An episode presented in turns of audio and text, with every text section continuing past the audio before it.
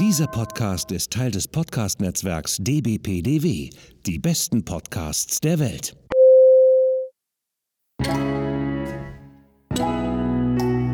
Willkommen beim Podcast von Rockstar TV mit Florian Petzold und Andreas Steinecke. Einen wunderschönen guten Tag, meine Damen und Herren. Mein Name ist Florian Petzold. Ähm, schönen, wo sitzt du, Andreas? Ich, ich sitze in St. Christina in, äh, in den Dolomiten. In den Dolomiten. Was machst du denn da? Ich lebe da jetzt. Du, ach, wir haben jetzt das Büro in den Dolomiten eröffnet. Das ist sehr schön zu hören. Also du lebst jetzt da. Okay, mit Frau, Kind und so, alles. Fahrrad. Ja, noch bis, noch bis Freitag, dann ziehen wir wieder um. Dann ziehen wir wieder nach, äh, nach Essen um, ne? Äh, nee, dann ziehen wir erstmal wieder ins Studio Bad Salzuflen. Bad Salzuflen, okay. Genau. Dann geht es ja, dann wieder da zurück. Und, unser, unser, unser, Gast schaut schon sehr, sehr interessiert auf der Wäsche.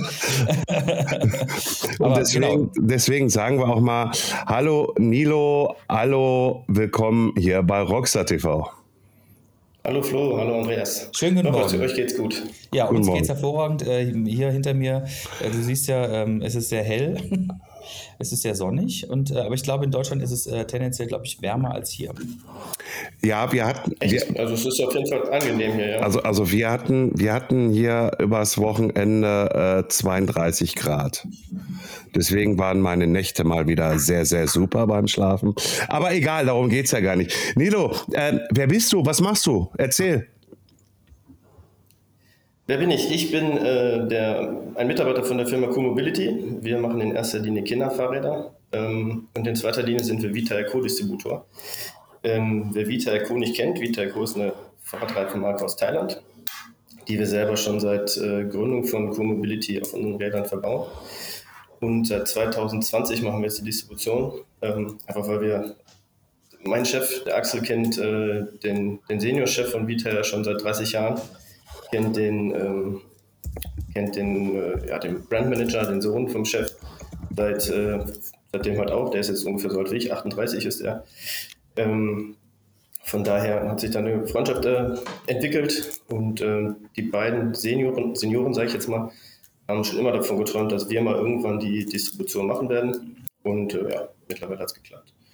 Und äh, wir sind sehr zufrieden mit der Entwicklung, die wir genommen haben. Von einer unbekannten Marke 2020 zu einer Marke, die, was ich so höre von Leuten, die viel im Bikepark unterwegs sind, äh, mittlerweile sehr oft äh, angesprochen wird im Bikepark, ähm, wo die Leute dann drauf gucken und sagen, ja, ich glaube, das muss ich auch mal probieren. Also ich glaube, da haben wir einen ganz guten Weg gemacht bis jetzt.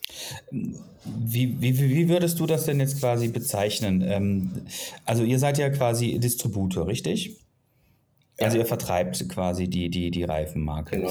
Ähm, Sowohl an Endkunden als auch an Händler. Wir vertreiben genau, dann. genau. Ja. Ähm, wie eng seid ihr denn quasi mit dem, mit dem Hersteller so verbandelt? Also ähm, bekommt ihr quasi als Distri ähm, das Feedback von den Kunden oder auch von den Zwischenhändlern oder Einzelhändlern? Bekommt ihr das und gebt ihr das dann quasi wieder weiter an den Produzenten, sodass die, sodass dann auch wirklich so ein, ähm, ja, so eine, so eine bidirekt, bidirektionale Kommunikation ist, sodass halt quasi nicht nur ihr jetzt diese Reifen habt und ihr die quasi auf den Markt, ich übertreibe jetzt, schmeißt ne? und schaut halt, was passiert ja. und Hauptsache die Dinger verkaufen sich, sondern dass es halt quasi wirklich äh, so, eine, so eine Kommunikation ist und dass ihr da quasi auch, ähm, auch eure Erfahrung vielleicht mit dem Produkt weitergeben könnt, damit das verbessert wird. Es ist eine gute Kommunikation mit, mit äh, den Jungs. Also ich habe zwei Ansprechpartner. Das ist in erster Linie der Chef, ähm, der heißt mit Spitznamen Bike, ähm, einfach weil er der älteste Sohn vom, vom Gründer ist und der allen seinen ähm, Söhnen so ein Bike, so ein Fahrradbeinamen gegeben hat und der älteste ist halt einfach Bike, ist halt das Fahrrad. Ähm, mit dem bin ich ganz gut in Kontakt, ganz eng in Kontakt, äh, aber auch mit meinem Ansprechpartner selber, äh, mit dem ja, Key Account Manager. Ähm, und äh, wenn ich halt irgendwas habe, dass ich sage, andere Reifenbreiten, äh, andere, was auch immer, Modelle, andere äh, Karkassen oder sowas, dann wird das gehört, dann sprechen wir darüber. Ähm, entweder persönlich, wie jetzt nächste Woche auf Eurobike, oder ähm, wenn ich in Thailand bin oder wenn die Jungs irgendwie aus anderen Gründen hier sind, ähm, dann das, geht das halt direkt quasi von mir, von, beziehungsweise von unseren Kunden direkt nach Thailand. Okay, fangen wir aber nochmal ganz von vorne an. 1977 ist diese Marke an sich ja geboren worden. Ne? Also die, diese komplette Firma. Die Firma. Die Firma. Also ist die Firma, Genau. hey, rechnen, 46 Jahre alt. Nein, ich weiß das halt einfach. Äh, äh, äh, ich weiß gar nicht warum. Ähm, aber keine Ahnung. Auf jeden Fall, äh, seitdem an besteht diese ganze Firma und daher aus, aus, aus diesem Background, weil ja es sollten ja für, für äh, Motorräder, für, für Schwertransporter und und und halt einfach die Reifen ähm, entwickelt werden. Es gibt auch drei Standorte, ne, glaube ich, irgendwie, wo selber die Firma produziert. Ne? Einmal, einmal in Vietnam und zweimal in, wo war das nochmal? Jetzt, äh, jetzt habe ich es jetzt hab ich's leider vergessen. Ähm, auf Vietnam ist eine Fertigung. Ja. In Indien und in Thailand gibt es mehrere, ich glaube vier Fabriken Ah, okay. in, in, äh, Okay. ähm, Thailand. Ähm, und die werden wirklich, also ja, wenn man schon eine Produktion aber die produzieren die halt wirklich, also 50.000 äh, Stück an einem Produktionstag. So war das doch, glaube ich, ne? Ja, mittlerweile sind es ein bisschen mehr, Ja. aber nehmen wir mal die 50.000. Und äh, besonders in Thailand haben sie halt auch nicht nur die Produktion, sondern sie haben die eigenen Kautschukfelder. Das heißt, da gehen wirklich Leute hin, ritzen mit dem mit so einem scharfen Messer die, äh, die Bäume auf und lassen dieses flüssige ähm, Kautschuk dann in den Becher laufen und dann wird das Ganze in die äh, Fabrik, Fabrik transportiert und daraus wird dann Wein. Okay, also sie haben auch eigenständige Plantagen, wo diese äh, Bäume sind, wo man das Couch, also wo man das direkte Rohmaterial äh, äh, beziehen kann und das wird dann auch wieder verwertet. Also auch ökologisch in dem Sinne. Also halt ne, nicht irgendwo einkaufen, sondern gleichzeitig anbauen, CO2 etc. pp. Wir kennen das ganze Spielchen. Jetzt ist für mich aber schon schon direkt die nächste Frage, wenn wir dann halt in diese Richtung mal gehen sollten. Ähm, ich kenne bis jetzt nur einen Fahrradhersteller, der momentan eine Rück, ja, was heißt nicht Rückrufaktion macht, sondern wo man halt Reifen wieder einschicken kann, dass sie nachher geschreddert werden und zum Teil wieder in die Produktion mit einfließen kann. Seid ihr damit auch? Ist Vita ja auch damit äh, im Spiel oder sagt ihr, hm, da fehlt uns noch die Idee oder wie auch immer? Bei den Reifen können sie es momentan noch nicht, da sind sie dran am Arbeiten. Ähm, bei den Schläuchen, die jetzt äh, aus Thailand selber oder in Thailand selber eingesammelt werden, machen, oder in den Produktionsländern machen sie das schon. Ähm, aber ich persönlich sehe jetzt noch nicht so den Sinn da drin, äh, die Schläuche jetzt von hier wieder einzusammeln und dann wieder nach Thailand zu schicken. Ich glaube, das wäre dann CO2-technisch auch wieder Humbug durch den Flug und so weiter. Ähm, aber das machen sie tatsächlich in den Produktionsländern, machen sie das und ähm, dadurch nutzen sie halt auch alte Ressourcen dann wieder neu quasi. Ja. Und beim Reifen, wie gesagt, arbeiten sie daran, dass sie da dann ähm, entweder aus den Reifen selber oder aus den ganzen Nebenstoffen, dieser Asche und, und wie die ganzen, und so ein Öl wird, äh, ergibt sich dann ja, äh, dass sie das dann halt wieder in der Produktion mitverwenden können. Okay. Äh, so, das war jetzt Vita, ja. Und welche Fahrradmarke habt ihr noch im Hintergrund für Kinder?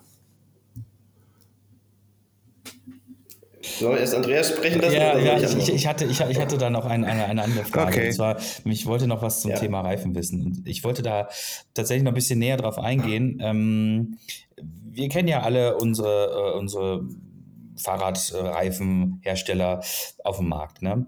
Und ähm, ja. Es ist ja, also das haben wir schon, wir hatten äh, vor einigen, vor einiger Zeit hatten wir schon mal einen ähm, lieben netten Gast äh, von der Firma Pirelli und dem habe ich mehr oder minder eigentlich quasi die ähnliche Frage gestellt, äh, nämlich ähm, was unterscheidet jetzt quasi V-Tires von äh, den etablierten Marken? Ne? Ich möchte da jetzt auch Vielleicht kannst du es auch noch mal ein bisschen erläutern. Es ist ja durchaus möglich, dass ähm, Vita, Vita ja in seinem Heimatmarkt eine, eine viel, viel größere Nummer ist als quasi jetzt hier im europäischen.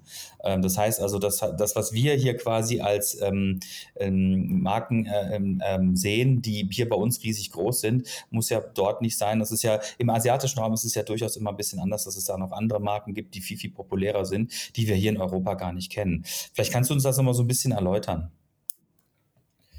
Äh, Das kann man gar nicht so mit, einer Antwort, mit einem Satz oder so beantworten, sondern muss man so ein bisschen in die einzelnen Kategorien reingehen, was die, äh, was die Reifen betrifft.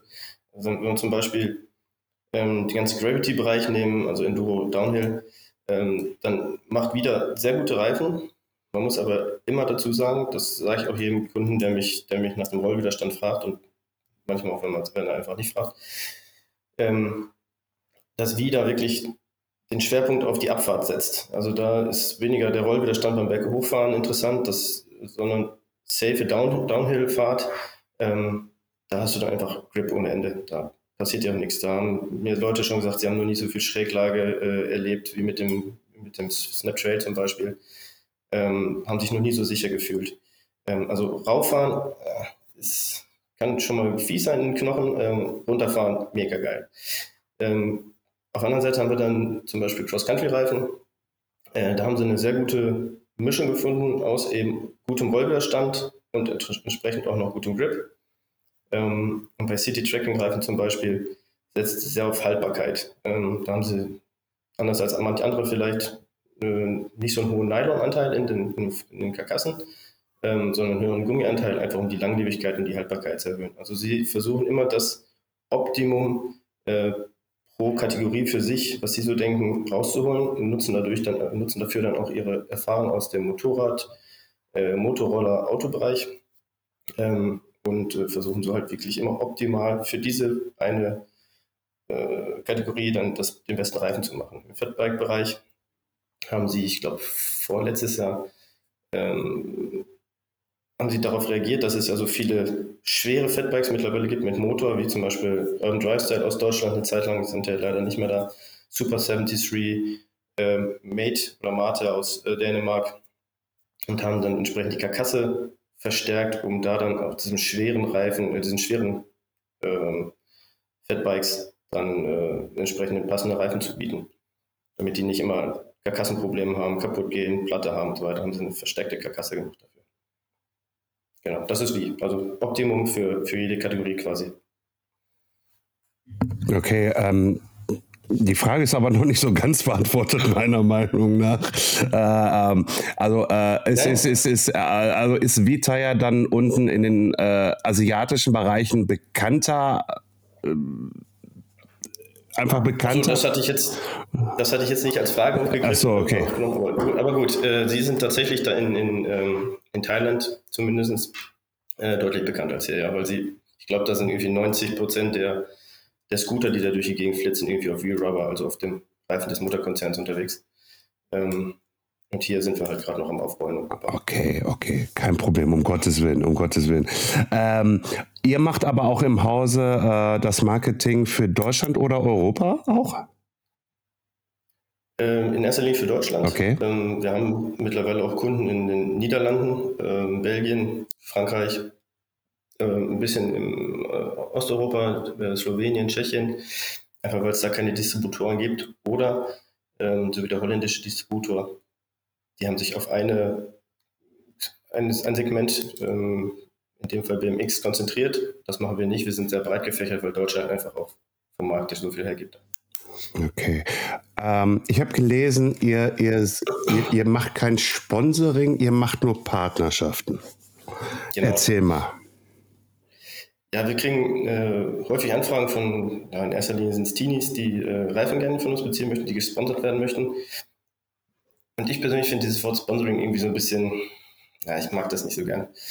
Ähm, wir machen eher eine Partnerschaft, das heißt, derjenige, der mit uns äh, verbandet ist, bekommt von uns Reifen, äh, gewissen, gewisse Sätze kostenlos und dann äh, die anderen rabattiert, wenn er noch mehr braucht als das, was wir ihm zur Verfügung stellen.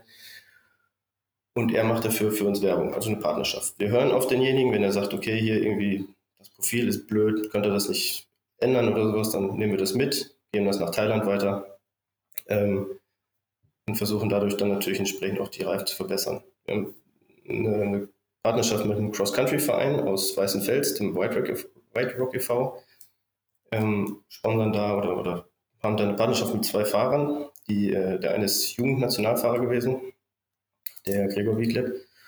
Und ähm, letztes Jahr war ich selber in Weißenfels auf deren Event und habe dann mit den Jungs gesprochen und habe gesagt, so, wie, wie, ist das mit den Breiten, die wir anbieten, mit den Karkassen, mit den Mischungen und so weiter. Und dabei kam raus, dass wir halt bisher mit wie zu schmale Reifen angeboten haben für den Cross-Country-Bereich. Ähm, das wird jetzt in der, im nächsten, für die nächste Saison geändert. Da sind fast alle, oder sind sogar alle Modelle auf 2.3, 2.3.5, 2.4 hochgeschraubt worden von 2.1 vorher. Ähm, und so versuchen wir dann halt aus, zu lernen voneinander und das nenne ich dann halt lieber Partnerschaft als Sponsoring. Sponsoring finde ich so einseitig. Ich gebe den Reifen, die machen vielleicht ein bisschen Werbung dafür, wenn ich Glück habe, finde ich nicht. Aber bei einer Partnerschaft sprechen wir miteinander, versuchen uns gegenseitig zu helfen. Äh, ich habe manchen Jungs schon versucht, bei Teilen zu helfen, wenn sie irgendwie Sachen gesagt haben, ich brauche eine Kassette von, was weiß ich, kannst du mir helfen? Ähm, du hast ja Connections, dann habe ich das gemacht. Ähm, ja, also wirklich so ein bisschen familiär, partnerschaftlich soll das Ganze angegangen werden. Wie würdest du denn jetzt so generell den ähm, Erfolg der Marke in Deutschland bezeichnen? Bezeichne ich als gut. Ähm, wir sind ähm, von, von nichts quasi gestartet 2020 und ähm, haben mittlerweile ganz gute Connections in die, in die Bike-Branche. Ähm, ihr habt ja mit den Jungs von Manufaktur 83 gesprochen, mit denen stehen wir schon seit 2021, glaube ich, habe ich sie auf Eurobike kennengelernt, äh, in Kontakt. Ähm, versuchen dann natürlich das weiter auszubauen, gerade so bei kleineren Marken da vielleicht dann ähm, den Fuß in die Tür zu bekommen. Großen Marken ist das immer ein bisschen schwieriger im Moment noch. Ähm, also ich würde es als wirklich gut bezeichnen. Wir haben ein gutes Wachstum hingelegt, sind bekannter geworden, wie gesagt, im Bikepark fragen wohl schon die, einen, die meisten Leute irgendwie, hey, hier, was ist das für ein Reifen? Habe ich schon von gehört, klingt gut. Ich habe es in Winterberg gehört, dass viele vorbeigegangen sind, so, hey, Vita habe ich ja schon mal gehört, soll voll gut sein. Ähm, also durchaus positiv, ja. Ähm, ähm, wie habt ihr denn damals angefangen? Seid ihr klassisch rausgegangen auf Messen, Veranstaltungen oder nutzt ihr auch das Social Web im Sinne von Anzeigenschaltung, äh, also dieses typische, äh, äh, dieser, diese, diese Ads-Kampagnen äh, etc. pp. Oder sagt ihr, nee, irgendwie so Internet äh, ist nicht irgendwie, wir gehen lieber raus und zeigen unser Produkt und die Leute sollen ein Gefühl dafür kriegen. Was, was, oder, oder ist das ein, ein Mischmasch, was ihr daraus macht? Hm, wenn man auf den Anfang zurückgeht, dann war es natürlich nur online, weil da kam ja dann Corona 2020. Ähm, da war ja nichts mehr mit rausgehen und Events und so. Da hatten wir uns für Winterberg äh, oder für Billing, weiß gar nicht mehr, ähm, angemeldet gehabt und dann kam die Absage, ja gut, dann geht ja nicht mehr. Ähm, seitdem es wieder geht, 2021 war das, ähm, sind wir auch äh, auf Events unterwegs. Winterberg habe ich schon gesagt, da waren wir jetzt dreimal. Ähm, nächstes Jahr gucken wir vielleicht mal in Willing vorbei. Auf Eurobike präsentieren wir uns und dann auf kleineren Events, ähm, die man jetzt namentlich vielleicht nicht unbedingt so kennt. Dieses Jahr sollten wir auf dem SKS Bike Marathon sein. Da war ich dann leider krank. Da konnte ich dann nicht hinfahren. Äh, in Weißenfels waren wir letztes Jahr zum ersten Mal bei dem Rennen, sind wir dieses Jahr wieder beim Finale der deutschen Cross-Country-Meisterschaften vor Ort. Ähm, also wir versuchen beides, machen aber auch dann die, die Ads, die du angesprochen hast, bei Instagram, bei Google. Auch das machen wir macht ihr die Organisation der Ads, Entschuldigung, wenn ich, das interessiert mich halt einfach gerade, äh, äh, diese Ads-Kampagne, lässt ihr das über eine externe Agentur laufen oder habt ihr da jemanden eingestellt oder machst du das, Nilo? Ähm, bei Google haben wir jetzt tatsächlich erstmals ähm, die Firma mit hinzugezogen, die ähm, auch für unsere Fahrradmarken das, ähm, die Ads schaltet weil Google halt doch einfach ein bisschen zu kompliziert ist, finde ich persönlich. Und wenn man sich da nicht jeden Tag mit beschäftigt, dann ist das ein echtes Brett. Ähm, aber Instagram, Facebook, das äh, mache ich selber. Ja, da spreche ich ein bisschen mit meiner Kollegin aus dem, aus dem Bike-Marketing, die ist äh, studierte Social Media Managerin. Ähm, aber äh, da versuchen wir, versuche ich das dann schon selber zu machen. Okay, das ist gut. Ähm, ja, dann lass uns mal rumschwenken, irgendwie halt, weil es heißt ja eigentlich irgendwie halt, wir wollen dich ja kennenlernen. Äh, ja. Und, und äh, deswegen, sag mal, wie bist du eigentlich an diesen Job gekommen? Wie, wie, wie passiert das, dass man ähm, in der Fahrradbranche als, als Vertriebler irgendwie landet und dann nachher äh, Events und hier und da? Was, was ist dein Background? Äh, hat gar nichts mit Fahrrad in erster Linie zu tun. Äh, ich komme aus dem, habe Sportmanagement studiert in Bielefeld hier. Ähm, und mein erstes Ziel war eigentlich dann irgendwo im Sportbereich auch zu landen, also im direkten Sportbereich Sportmarketing. Ähm, habe mein Praktikum damals beim VfB Stuttgart bei der Marketingabteilung gemacht. Im Anschluss. Ja, das war sehr cool. Ich sehe den Blick schon, das war schon sehr, sehr witzig. Ähm, Im Fußballstadion irgendwie drei Meter von Lionel Messi entfernt gewesen beim Spiel gegen Barcelona. Das hatte schon was. Naja, komm, abgestiegen sind sie ja jetzt nicht, ne? Nee, das stimmt. Ähm, und ähm, dann nach dem Praktikum Abgestiegen ich sind dann in andere, die, Entschuldigung. Arschloch. Okay. Ich glaube, ich weiß äh, ja auch Bescheid. ähm, nee, und dann nach dem Praktikum habe ich einen Job gesucht. Das hat in der äh, Sportbranche dann leider nicht geklappt. Da bin ich dann äh, erst zu einem Fitnessstudio gekommen als Berater und von da aus dann zu Fahrrad.de damals. Äh, da habe ich angefangen. Ja, Herr Petzold, ich weiß, wir haben da eine gemeinsame Vergangenheit, wenn auch nicht zeitgleich, aber äh, habe da irgendwie vier, fünf Jahre gearbeitet, meine Frau da kennengelernt.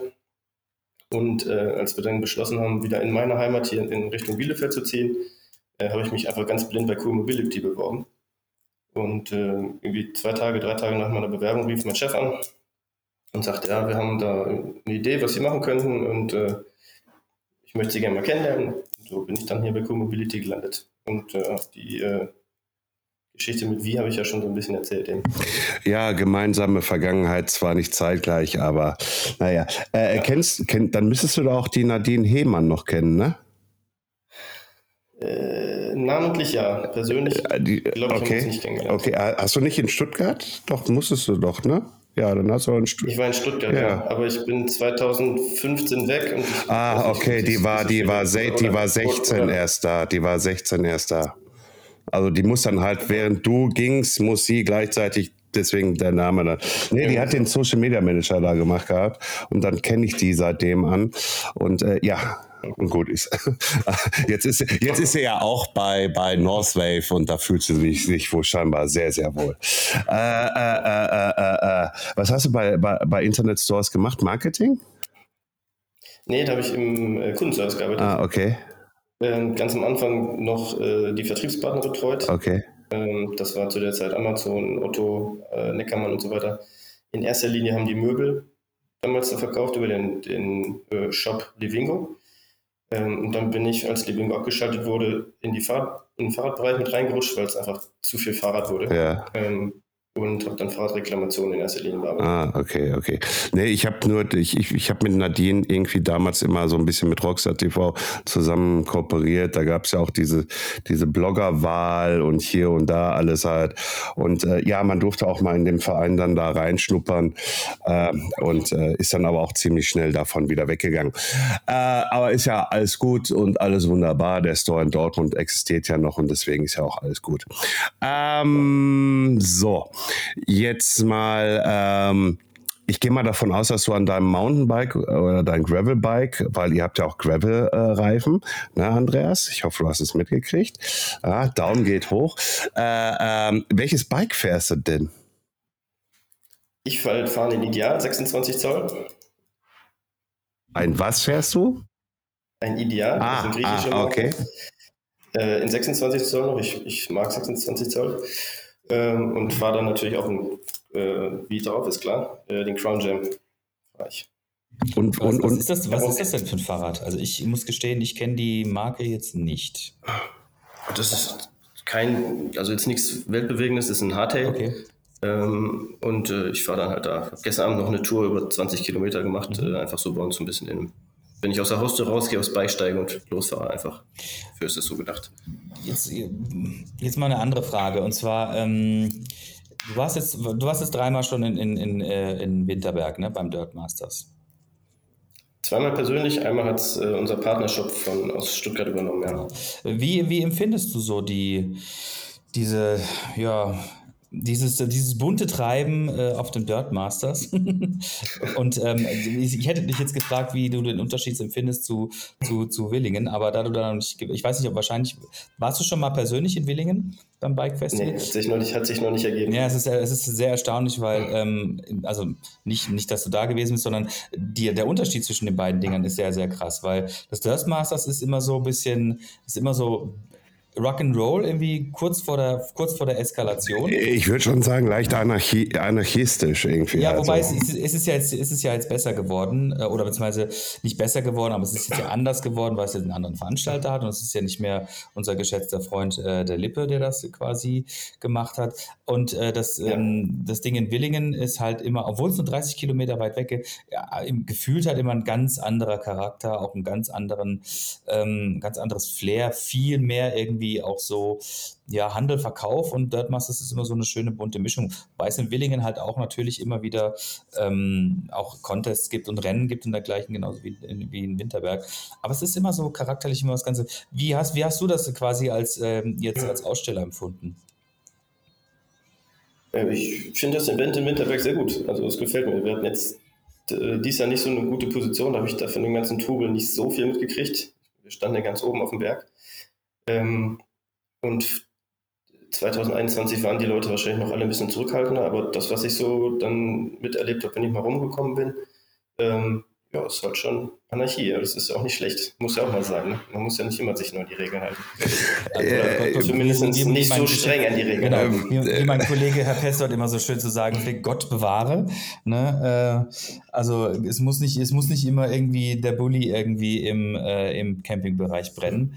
Ne? Aber, nee, das nicht. Nee, das, also, also das, das, also, also äh, Feuer und Flamme bin ich schon für das Festival, aber das ist, das ist sinngemäß. Ne? Also ja, es ja. ist, nein, nein, nein, Andreas, irgendwie bitte, irgendwie halt da keine Zelte anzünden, kein Bulli anzünden äh, oder so, irgendwie halt, weil das geht gar nicht. Irgendwie halt, da, da, da, das weißt du, irgendwie halt, auch wenn ich gerade das Wort äh, Anarchie äh, benutzt habe, heißt ja nicht gleichzeitig irgendwie halt, dass man da so austicken muss, dass, dass, dass die ganzen Häuser da brennen und äh, die Polizei kaputtgeschlagen wird. Ja, Hauptsache der Petzold ist auf Zündung. Ja, Hauptsache irgendwie, also wenn ich mich jetzt so zurecht zurückerinnere, ich sage nochmal gerne, danke Santa Cruz für die geile Party. Ähm, mehr kann ich dazu jetzt erstmal nicht sagen, aber das werden wir in einem separaten Podcast mal äh, äh, kundtun, äh, ja, was ja. da so was passiert ist. Äh, apropos Party, hast du eigentlich was von den Partys mitgekriegt? Warst du selber auch ich, auf einer? Nicht wirklich. Ich war abends meistens durch die Wärme und das ganze Rumstehen da oben und, und äh, unterwegs sein, war ich dann doch meistens platt abends, ähm, sodass ich dann nach Hause bin oder beziehungsweise ins Hotel bin. Ähm, und meine Familie kam dann auch freitags noch und hat mich dann auch bis sonntags ein bisschen besucht und unterstützt. Ähm, da war ich dann noch froh, dass ich dann die Kinder noch mit ins Bett bringen konnte, kurz. Äh, von daher habe ich da von den Partys nichts mitgekriegt. Aber ich denke, dass es gut abgegangen ist, was ich so gesehen habe. Ja, ja, es ja, ist, immer, ist immer sehr amtlich, was da gefeiert wird. Ähm, von einem Event zum nächsten Event, du hast gesagt, äh, ihr seid jetzt auch auf der Eurobike. Ähm, ja. Was werdet ihr uns denn da äh, Neues präsentieren? Ähm, was Neues werden wir präsentieren im äh, Downhill-Bereich. Ähm, da gibt es zwei neue Karkassen. Ähm, die jetzigen heißen Enduro Core und Gravity Core. Ähm, die neuen werden heißen GXE Core. Das ist dann eine Mischung aus Gravity und Enduro Core, darum GXE. Gravity meets Enduro.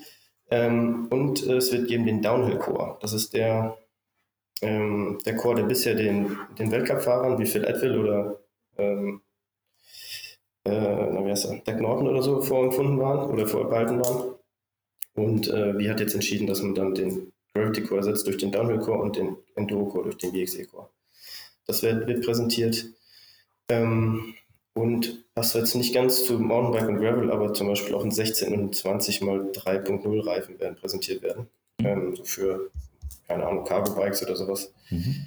Ähm, und noch eine neue Karkasse im, im, für die E-Enduro-Fahrer. Also ich gucke jetzt den Herrn bei mir in der Mitte, den Herrn Petzold an. Ähm, ein, der, der, Core heißt Override Core und der wird dann ähm, präsentiert als der E-Bike Core für Mountainbiker. Sehr gut, ja. sehr gut, sehr gut. Und ähm, also noch bin ich kein E-Endo-Fahrer. Ja, aber tendenziell schon mehr als ich. Und auch öfter. Ja, ich bin, ich, ich, ich, ich, ich habe kein E-Bike, ich habe nur Testbikes gehabt. Ja, also, äh, also äh, ich bitte darum, also ich habe da unten noch mein Bio-Bike oder Öko-Bike oder normales Bike, wie man es auch nennt, und äh, fertig. Also von daher alles gut. aber du fährst es also nur wieder, auch wenn es nur Test ist. Ja, ab und zu fahre ich mal, aber da sind ja schon Reifen draufgezogen, also von daher alles gut. Ähm, Jetzt gab es ja gestern, gab es ja jetzt quasi den, oder das Wochenende gab es ja den ersten, äh, den ersten, hat uns den ersten Weltcup beschert, ne? In Lenzerheide. Ähm, und das war ja wirklich ein, ein, amtliches Fest, muss man sagen. Also ich weiß nicht, wer von euch das jetzt äh, verfolgt hat. Ich muss gestehen, ich habe es leider jetzt nicht irgendwie live verfolgt, weil es mir auch ein bisschen schwierig ist, irgendwie eine Plattform zu finden, wo ich es überhaupt gucken kann, ohne dass ich irgendwas bezahlen muss. Da bin ich leider noch nicht so ganz durchgestiegen. Es gibt ja leider keinen Red Bull mehr. Und ähm, ich, ich weiß es ehrlich gesagt nicht, wo ich es äh, wo jetzt gucken könnte. Aber ich habe die Berichterstattung gelesen und ich habe auch mir die Fotostory von MTV News angeguckt.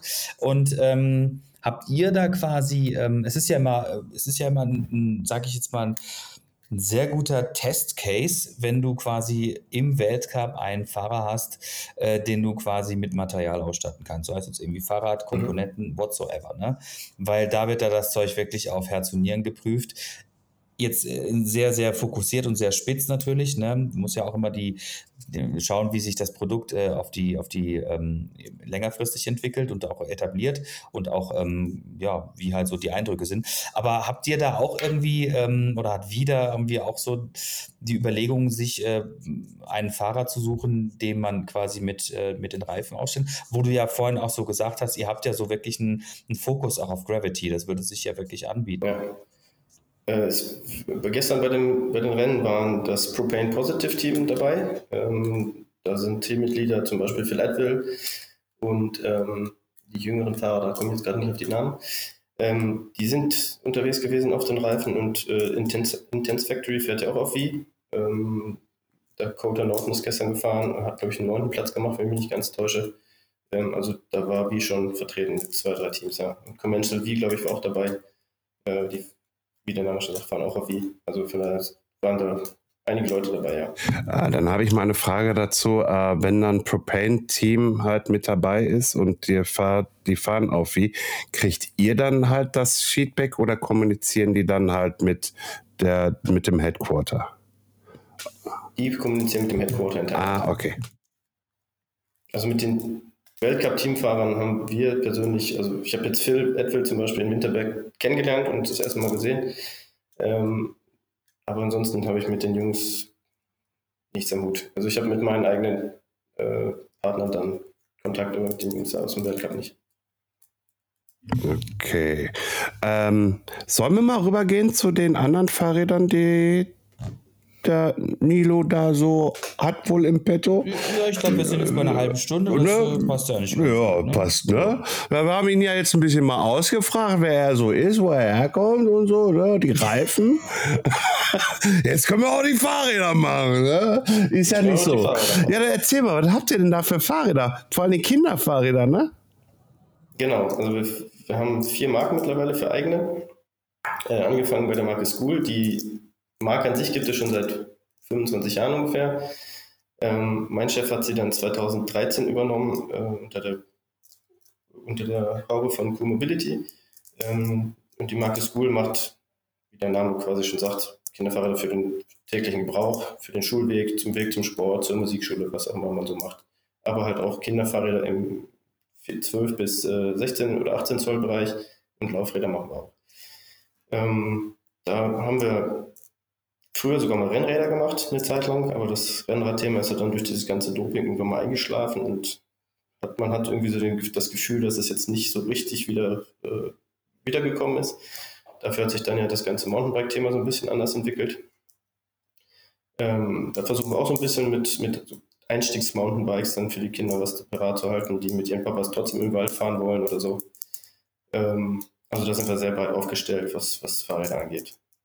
Dann haben wir 2019, 2018, 19 sowas, eine zweite Kinderfahrradmarke etabliert, das ist Academy. Ähm, Academy deshalb, weil ähm, die Academy kommt ja nach der Schule und soll in dem Fall jetzt dann halt das höherwertige und, und, und besser ausgestattete Fahrrad präsentieren. Ähm, das sind sehr leichte Fahrräder. Ähm, der eine oder andere kennt vielleicht die, unseren ähm, Mitbe Mitbewerber Boom. Ähm, die Fahrräder sind schon relativ vergleichbar.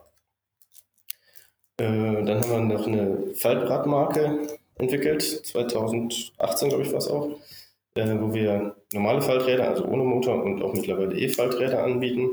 Und äh, das ist die Marke Coast. und Kinderfahrradanhänger, aber auch Hundefahrradanhänger und äh, Transportanhänger machen wir unter der Marke Taxi. Geil. Unter, ähm, der Mar unter der Marke Taxi. Warte mal eben kurz, Andreas, bevor du äh, deinen Einwurf machst. Ähm, sag mal, deine Nervosität hat sich noch nicht gelegt, ne, Nilo? Welche Nervosität? Ja, ich meine nur, du spielst die ganze Zeit mit deinem Kugelschreiber da rum. Das mache das, das mach ich, mach ich immer. Ach so, okay. Meine, meine, meine, Frau nimmt mir solche Sachen wie Schlüssel, äh, Kugelschreiber, sonst was immer weg, weil ich damit immer rum. Ja, ich denke schon immer so, ist er jetzt nervös oder was ist jetzt los? Ne? So, wie viel der Podcast ist das, wo du drin bist? Der erste. Oh! oh. Premiere. Äh, Premiere. Herzlichen Glückwunsch. Und dann noch bei Rockstar TV. Heidewitzker Kapitän. Ich hab's, ich hab's mir für den besten Podcast. Oh, da geht runter wie Öl. Da geht runter wie Öl hier. Hör mal. So, Andreas, da, du hattest eine Frage. Ja, ich habe ja, hab ja das ähm, Vergnügen gehabt, während Corona äh, in, äh, in einem Bikeshop arbeiten zu können.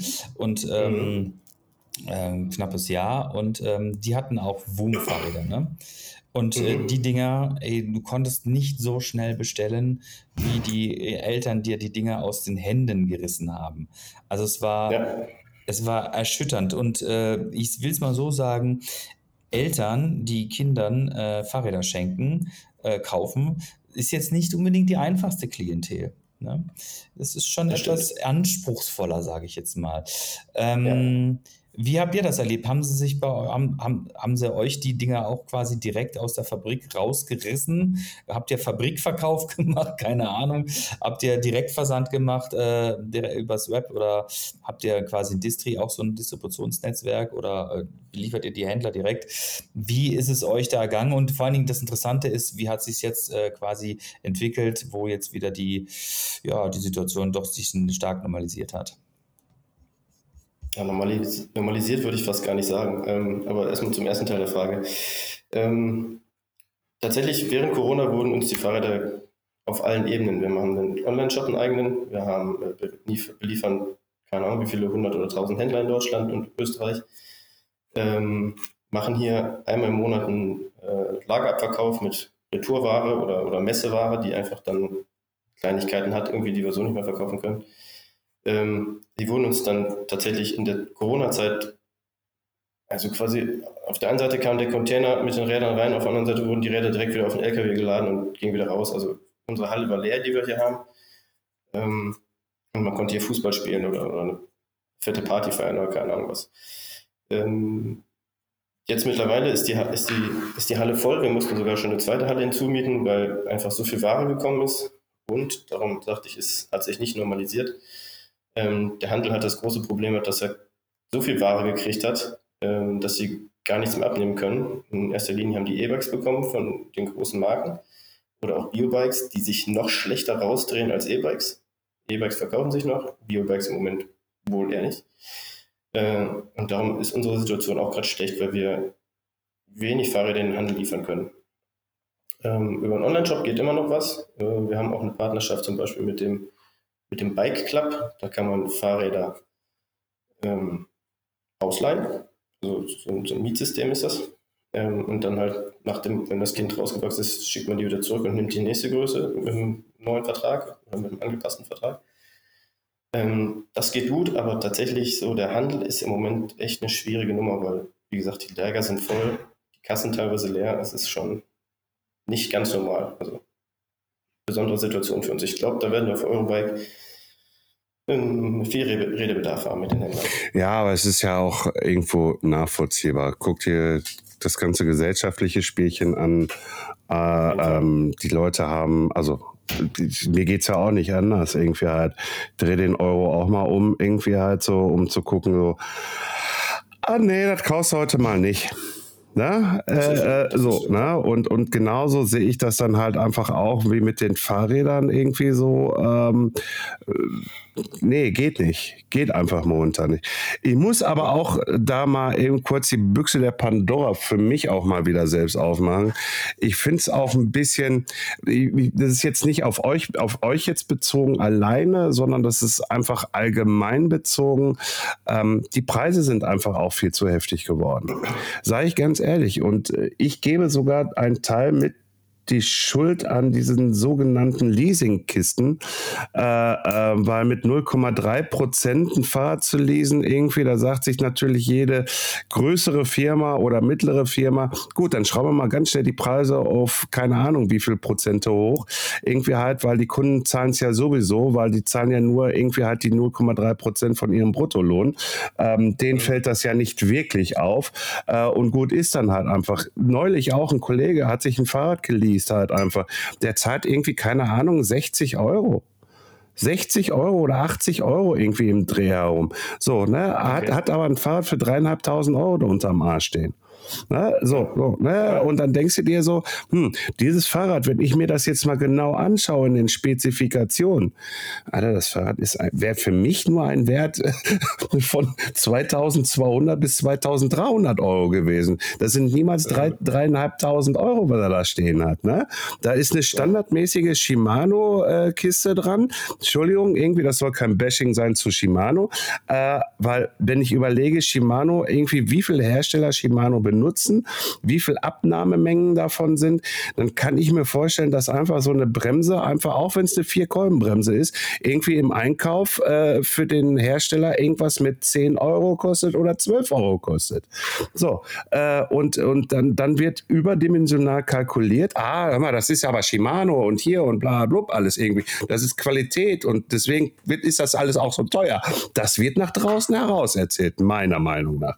Aber gut, ich will jetzt gar nicht da weiter rummeckern äh, irgendwie halt, aber du verstehst, was ich damit sagen will halt. Ähm, äh, ja. Fahrräder irgendwie, also ich weiß nicht, irgendwie, das ist, man kann sie sich momentan einfach nicht mehr leisten gerade. So, im, im, im, es ist sehr, sehr schwierig. Im Gegensatz halt einfach zur Corona-Krise. Man ist nicht rausgegangen. Man, man, man hat, konnte keinen Urlaub planen. Und wenn man es gemacht hat, hat man, hat man, hat man verloren gehabt, eigentlich im Endeffekt. So, und dann wurde das Urlaubsgeld genommen. Ah, komm, ich hol mal für den Bengel. Ne? Ich hole mal für den Bengel das Fahrrad halt einfach. Und das ist halt einfach der Kick gewesen, den die Branche bekommen hat. Ja, das, das ist absolut so, ja. Ähm, zu den Preisen ist es halt ganz einfach so, dass durch diese ganzen Corona-Ausfälle und sowas äh, einfach die Vorkomponenten so teuer, so teuer geworden sind teilweise. Dann hatten wir zwischendurch extreme Verschiffungskosten, die dann die Preise noch hochgezogen haben. Ähm, denn die meisten Fahrräder, ob man es jetzt hören will oder nicht, kommen halt aus Asien. Ist einfach so. Äh, oder zumindest dann irgendwie die Rahmen oder sowas und die müssen ja trotzdem auch irgendwie mit eingepreist werden, diese Verschiffungskosten. Ja, und ähm, dann stand noch die Evergreen quer. Evergreen quer?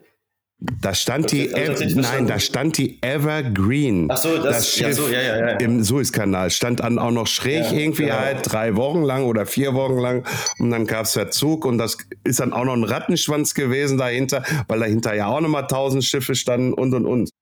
Genau, dann kam jetzt noch die Dollarsituation, die für viele dann halt, weil sie halt in Asien kaufen und in Dollar bezahlen müssen, auch noch wieder eine Rolle spielt. Also es sind so, so viele Faktoren. Ähm, aber wir, zumindest von uns kann ich sagen, dass wir uns wieder aufs, aufs äh, normale Niveau hinzubewegen.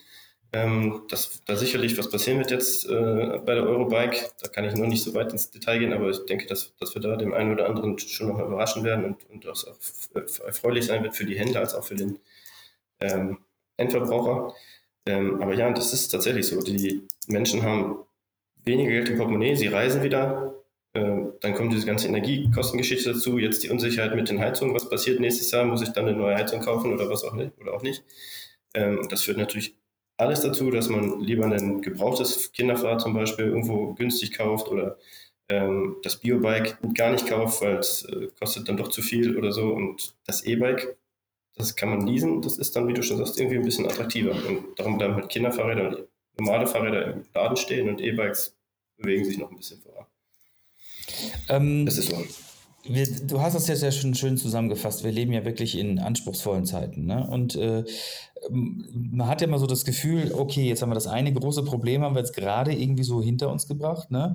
Also mal so runtergebrochen, ähm, alle Leute wollten Fahrräder, äh, aber keiner hat sie wirklich kriegen können, weil sie einfach nicht genug da waren. Jetzt können die Leute quasi wieder zugreifen, haben aber nicht die finanziellen Möglichkeiten mehr, weil natürlich auch wieder andere Möglichkeiten wieder, wieder, wieder, ähm, wieder verfügbar sind, aber natürlich auch, wie wir schon gerade festgestellt haben, ähm, es trotzdem sehr anspruchsvoll bleibt, ähm, die, das Geld, was du bekommst, halt auch irgendwie ja, auch tatsächlich einfach auch so sinnvoll auszugeben oder gar nicht mal nicht nur sinnvoll, sondern es ist halt einfach, durch die Inflation wird halt auch viel einfach weggefressen, sage ich jetzt mal, durch Heizkosten, ja. Energiekosten und so weiter.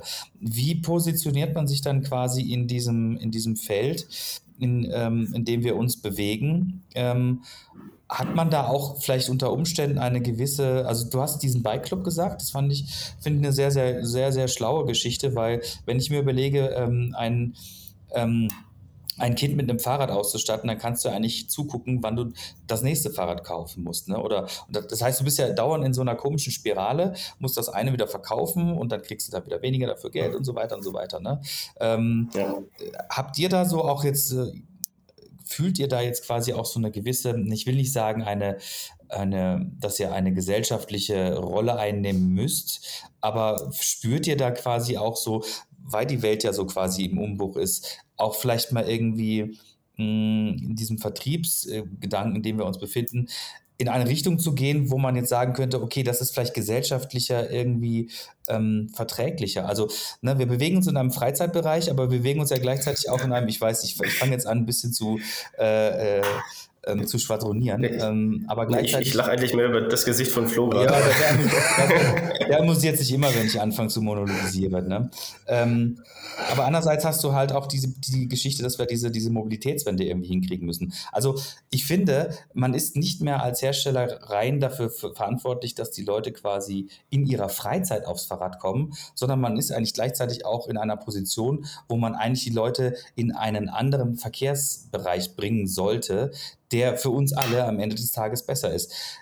Welche Frage ich jetzt daraus äh, äh, schließen möchte, ist mir noch nicht, ist mir äh, auf dem Weg äh, nicht mehr Ich wusste, dass das kommt.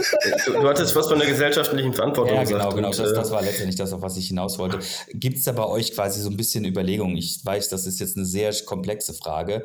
Die kann man auch nicht innerhalb von zweieinhalb Minuten beantworten. Aber es ist mir gerade so ein bisschen im Kopf vorgekommen, weil ich finde, weißt du, wir unterhalten uns in unserem Podcast immer so über nette, leichte Themen und äh, am, am, aber am Ende des Tages ist, ist das, was quasi uns jetzt in der Zukunft, ähm, ja, was da passiert, das ist nicht so leicht. Und ich finde, man ist als Fahrradhersteller oder auch als ähm, Komponentenhersteller, wie auch immer, habe ich so manchmal so das Gefühl, dass man mittlerweile so in einer gewissen Verantwortung auch ist. Ne? Wir hatten letzte Woche hatten wir die Katja Richards äh, von der Eurobike da, mit der haben wir auch über das hm. Thema quasi Mobilitätswende gesprochen.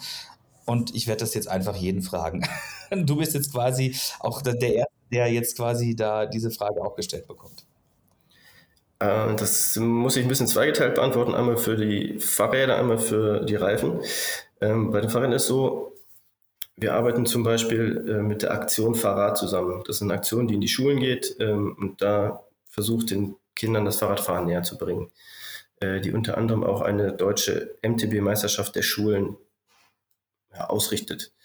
Ähm, da versuchen wir dementsprechend halt schon früh die Kinder irgendwie aufs Fahrrad zu bekommen und, und dementsprechend dahin zu erziehen, dass Fahrradfahren vielleicht doch besser ist, als äh, drei Meter zum nächsten Sportplatz mit dem Auto bringen, sich bringen zu lassen oder ähm, ja, dass man halt einfach sich mehr bewegt und mehr aufs Fahrrad steigt. Ähm, darüber hinaus arbeiten wir ähm, auch mit, ähm, äh, mit der Deutschen Verkehrswacht zusammen, die auch in die Schulen geht und auch die Kinder da aufs Fahrrad setzt und denen das Fahrradfahren beibringt und sicheres Fahrradfahren beibringt. Äh, für die machen wir sogar eigene spezielle Fahrräder in ähm, deutscher Verkehrswacht-Style. Ähm, einfach, ja, weil die das so haben möchten, dass man da so ein bisschen sich abhebt. Ähm, aber das ist halt ein wichtiges Thema für uns, dass man halt früh die Kinder schon ans Fahrradfahren ranbekommt und dass sie sich gar nicht erst so in dieses überall hinchauffiert werden gewöhnen. Ich meine, spätestens wenn man zwölf oder so ist, kann man ja auch tatsächlich mal ein paar Meter zum Fußball, zum Tennis, was auch immer man so macht, mit dem Fahrrad fahren. Man muss ja nicht Mama oder Papa das mit dem Auto machen. Ähm, bei den Reifen ist es äh, auch so, da hat wie den Fokus so ein bisschen auf die E-Mobilität gelegt. Ähm, da gibt es dann diese eben schon mal angesprochene Override-Karkasse, äh, einfach um halt den E-Bike-Fahrern eine stabile Karkasse zu bieten, ähm, mit einem entsprechenden Compound, der länger hält, damit sie äh, nicht bei ihrem E-Enduro den Reifen alle drei Kilometer wechseln müssen, weil er halt so verschlissen ist, sondern dass er langlebig ist. Und äh, das soll halt so die Unterstützung quasi der E-Mobilität äh, durch Wie sein. Langlebige Reifen, die dann speziell auf E-Bikes abgestimmt sind. Ja. Das sind so die beiden Faktoren.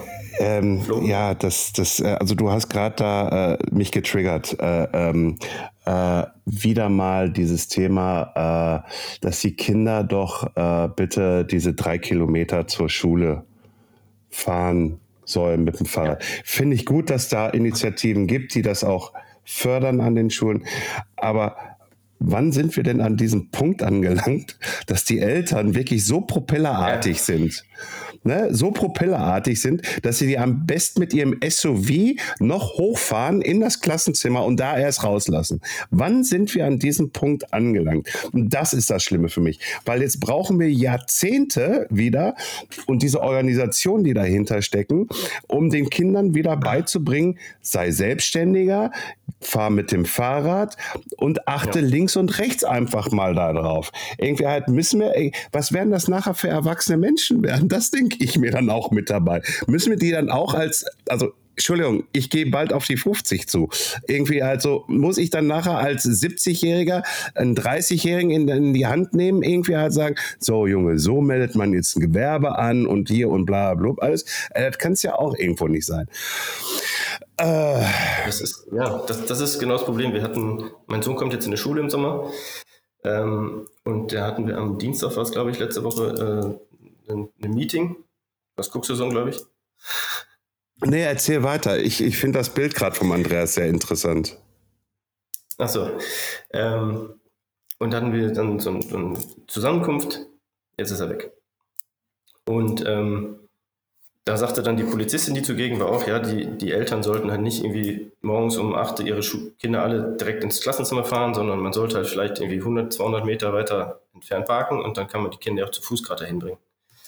Ähm, aber das ist halt genau das Problem. Den Kindern wird alleine dann irgendwie nichts zugetraut und das ist mitunter echt schrecklich. Also die können wirklich doch mal irgendwie tatsächlich, wenn sie in der Nachbarschaft wohnen, zu Fuß gehen, sie können aufs Fahrrad steigen, ihr Fahrrad an, anschließen. Also erste Klasse vielleicht nicht unbedingt, aber zweite, dritte Klasse, vierte Klasse geht doch. Ja, also, also äh, jetzt auch schon diese Idee, irgendwie halt das Auto mal irgendwie 200 Meter von der Schule wegzustellen und dann das Stück zu Fuß zu gehen. Äh, äh, ja, okay, ich, ich darf nicht von mir auf andere schließen. Irgendwie halt so, äh, ich, wie alt war ich? Irgendwie, ich war sieben oder so. Irgendwie, äh, da bin ich auch schon irgendwie halt alleine zur Schule gegangen. Also, also ähm, ja, ich war immer schon groß und ich war immer etwas schon stabil, irgendwie halt so, weißt du, wenn man mich in, äh, entführt, irgendwie halt so, ich fresse den allen den Namen vom Kopf weg und so, ne? äh, davon ab, äh, äh, ne? Aber, aber trotzdem, ähm, es sind ja auch noch andere und man so lernt man, also da findet ja auch eine Sozialisierung statt, irgendwie halt, wenn du, wenn du, wenn, wenn du einfach mal Kinder auf den Weg in die Schule schickst. Dann sagt der Stefan zum, äh, zum André, du per WhatsApp, ich komme jetzt rum und dann fahren wir zusammen rüber. Da sagt der, sagt der andere wieder irgendwie, ja, aber wir müssen den und den noch abholen. Alter, wie geil wäre denn das Bild irgendwie halt, wenn die Jungs sich alle treffen würden und dann einfach gemeinsam zur Schule fahren? Ja, ja irgendwie halt das, das ist doch das, das und äh, dann halt auch noch, dann lernen sie zu organisieren, selbstständig zu sein und und und und. Naja, Andreas, schön dich wieder dabei zu haben. Falls er dabei ist, doch, er hört uns. Ja, ist er, ist er, ist er. Das äh, Internet hier im Hotel hat leider gerade irgendwie die Grätsche gemacht. Insofern, ähm, ja, aber jetzt bin ich wieder da. Ähm, ich weiß aber nicht, wie lange das jetzt noch hier funktioniert. Das, manchmal ist das ein bisschen, ein bisschen, ein bisschen buggy. Ähm, insofern würde ich tatsächlich jetzt, äh, glaube ich, mal in die Verabschiedung gehen und äh, würde an der Stelle jetzt kurz ein paar salbungsvolle Worte noch verlieren. dann würde ich an den Florian übergeben und Nilo, du hast dann gerne das letzte Wort und Herr, Herr Petzold ist wieder, ist wieder happy, happy, happy, happy. Ganz, ganz, kurz, so. ganz kurz möchte ich, ähm, ganz, nein, wenn, ich gerade noch, ganz, Dank, Andreas, wenn ich gerade ja. einen Moment noch Werbung ja, machen darf, ich, ich sehe hier das wunderschöne T-Shirt vom, äh, vom Flo. Äh, von, von meinem guten Bekannten ja. Marc Schnittger mit dem TC Rohstoff drauf. Ähm, den Podcast habe ich mir sehr, sehr gern angehört. Also der Marc ist echt ein Quatschkopf.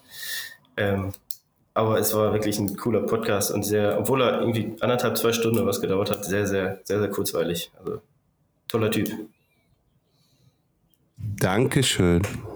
Sehr gut, sehr gut. Es freut mich, dass dir dieser, genau, dass dir dieser sehr, sehr frühe Podcast gut gefallen hat. Ne? Das ist ja, glaube ich, Nummer 5 oder sowas gewesen. Also irgendwie eine Nummer, die sehr, sehr früh gewesen ist. Und äh, ja, sehr schön, das freut mich. Ja, aber wenn, Ähm, wenn, nein, wenn, wollte wenn, wenn, kurz das, sagen, wenn das ja Nummer herzlichen Dank, dass 5 du- war, wenn das jetzt Nummer 5 Ja, war, dann, dann sind wir ja richtig irgendwie halt mit Nilo mit 105 hier Grad, ne?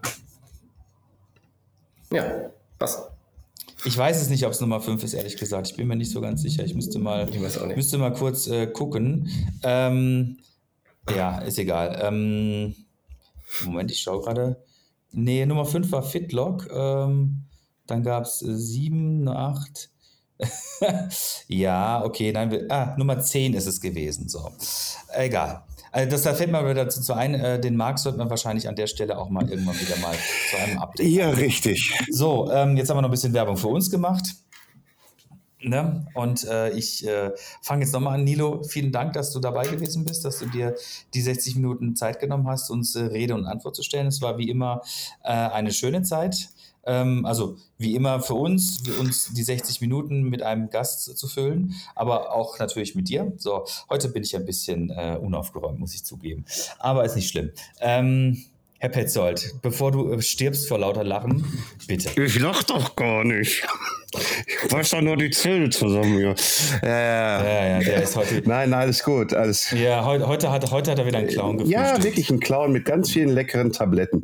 Äh, nein, äh, Nilo, ich danke dir recht herzlich, dass du dir die Zeit genommen hast. Andreas, ich schließe mich einfach nur dem Andreas an und ähm, ich hoffe, wir sehen uns auf der Eurobike. Äh, wir sind auf jeden Fall den Donnerstag da und äh, da gucke ich mal, dass ich mal irgendwie oder mit dem Andreas zusammen, dass wir da ziemlich schnell mal in kurz auf ein kleines Warmgetränk oder Kaltgetränk äh, äh, vorbeikommen. Andreas möchte noch mal eben schnell was sagen. Ja, wir arbeiten ja daran, dass wir zwei Ja, Also, damit wir uns nicht irgendwie äh, so krass hin und her stressen müssen. Das ist äh, ein Tag Eurobike ist echt hart. Das ist heftig, ja. Das ist, das ist auch nichts, das ist auch nichts für den Herrn Petzold, ne? Der, der fängt dann ab 18 Uhr, mir tun die Füße weh, ich muss jetzt irgendwie drei Liter Bier trinken. Und wenn er die dann getrunken hat, dann schläft er selig ein. ja, ich weiß. Ich, So, Nilo, du hast das letzte Wort. bitte. Ja, ich möchte euch auch danken, dass ich dabei sein durfte in dem illustren Kreis, den es mittlerweile gibt. Und ähm, ja, war schön mit euch. Und äh, ich freue mich dann, dass wir uns nächste Woche äh, auf Eurobike treffen. Vielleicht ergibt es ja sogar, wenn ihr zwei Abende da seid, dass wir mit den Jungs von Wie abends zusammen essen gehen können. Das finde ich eine sehr coole Geschichte. Die haben einen schönen Thailänder da gefunden in Frankfurt. Ähm, schauen wir mal, ne? Also Cool. ich freue mich auf jeden Fall drauf. Alles klar, danke. Tschö. Wir danken dir auf jeden Fall schon mal. halt, halt, wir danken dir auf jeden Fall schon mal für die Einladung und äh, wir sehen uns auf jeden Fall nächste Woche. Das Ah, das Internet. Und Herr Pelzer An, wieder an, an? Andreas, das Internet ist schon wieder total geil. Der kriegt nur immer die Hälfte hier mit. Ja, ja. Ja. ja, ja. So. Sehr gut, So. Also, ihr Lieben, bis bald. Tschö. Tschüss. ah, alter Falter.